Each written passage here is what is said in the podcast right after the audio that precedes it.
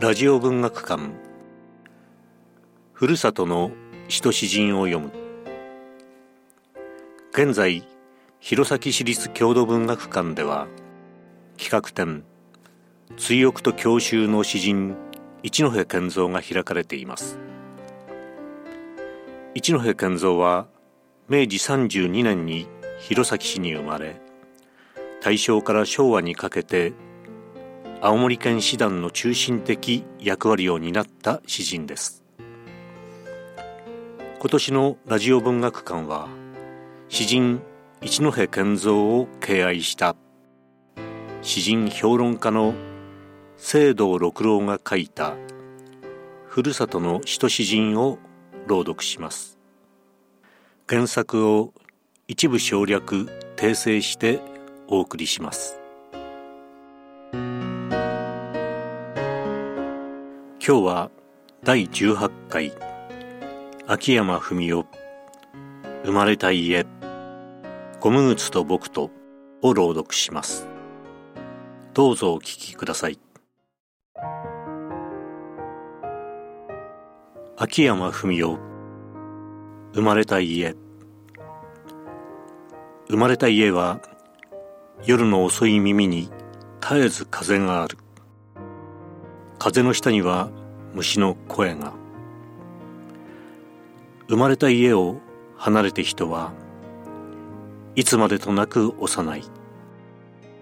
前には海が開けどうしてそれがお前に渡りきれよう。戸惑いのうちに町はお前に氷雨にくれる。いつとなくお前もまたあの数知れない石の一つそこにあって誰がそれをあげよう。そしてやがて来るお前の眠らない世よ。その間も置かず生まれた家は世々の遠い耳に絶えず風がある。風の下には虫の声が。ゴム靴と僕と。僕はゴム靴が好きだ。けだもの皮ではない。これは文化の所産だ。何とも言えない重量感。カンカンに焼ける歩道をそれてゆく。ガッパスーガッパスーガッパスー。血とゴム臭い。冬なら旅を履くが夏ではそれもならず足に広すぎてガッパスーガッパスーガッパス。ー秋山文夫はいつでもひょうひょうとした詩人で現れた場所に知的で寂しげな風を残す人だった。昭和56年に70歳で病没したが私が最後に会ったのは昭和54年の夏。病気回復後で割と元気で詩の雑誌をあれこれと出してみせながら戦前の詩について語る彼の表情は明るく楽しそうであった。秋山文夫は本名柳田英二。明治43年中津軽郡豊田村殿崎現在弘前市に生まれた。英文学者で明治文学研究家の柳田泉の甥にあたる。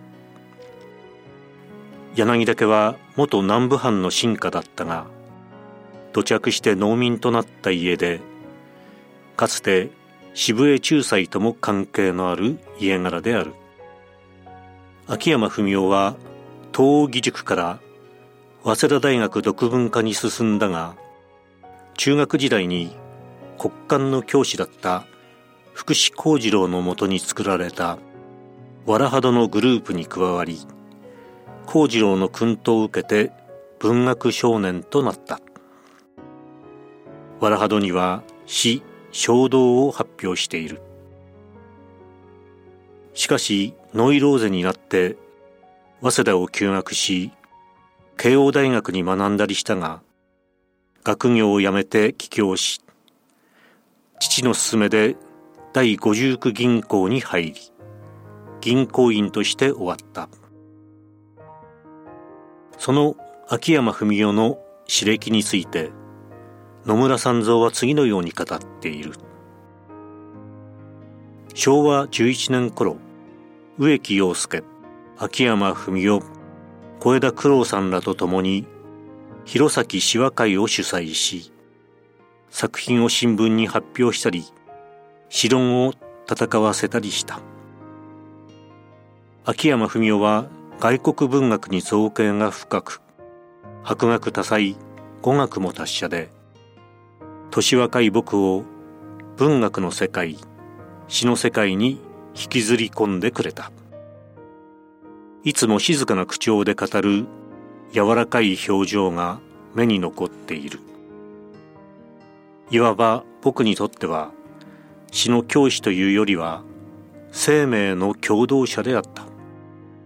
詩和会時代ある日秋山さんは「これを読みなさい」と言ってリルケの詩章を置いていった。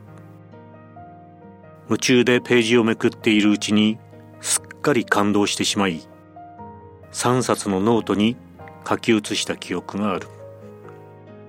そういう秋山文夫にとって父の勤めていた銀行に後を継いで入り終生家から一歩も離れることのできなかった失意というものが死生まれた家に象徴的に歌われている。福士幸次郎の影響と指導で方言詩を作ってレジョナリズムに参加。実践する仲間たちを脇目に。せめてゴム靴と僕とのような自虐的で少しユーモラスな詩を作るほかなかったのではないか。という気がする。ゴム靴と僕とはまた雪国の初夏の様子をよく伝えている。ひけらかすことのない秋山文夫の知性と教養は現代人の苦悩と孤独の中で静かに燃え続け後輩たちに浸透していたことを思うと弘前でいつも一目置かれていた存在の訳が理解されてくるのである。しかし秋山文夫には一冊の詩集もない。蔵書家だっただけに何ともおかしいがそれは秋山文夫らしいところだとも言えそうである。詩人の間では忘れられることなく文世と呼ばれていつまでも語り伝えられる詩人であろう。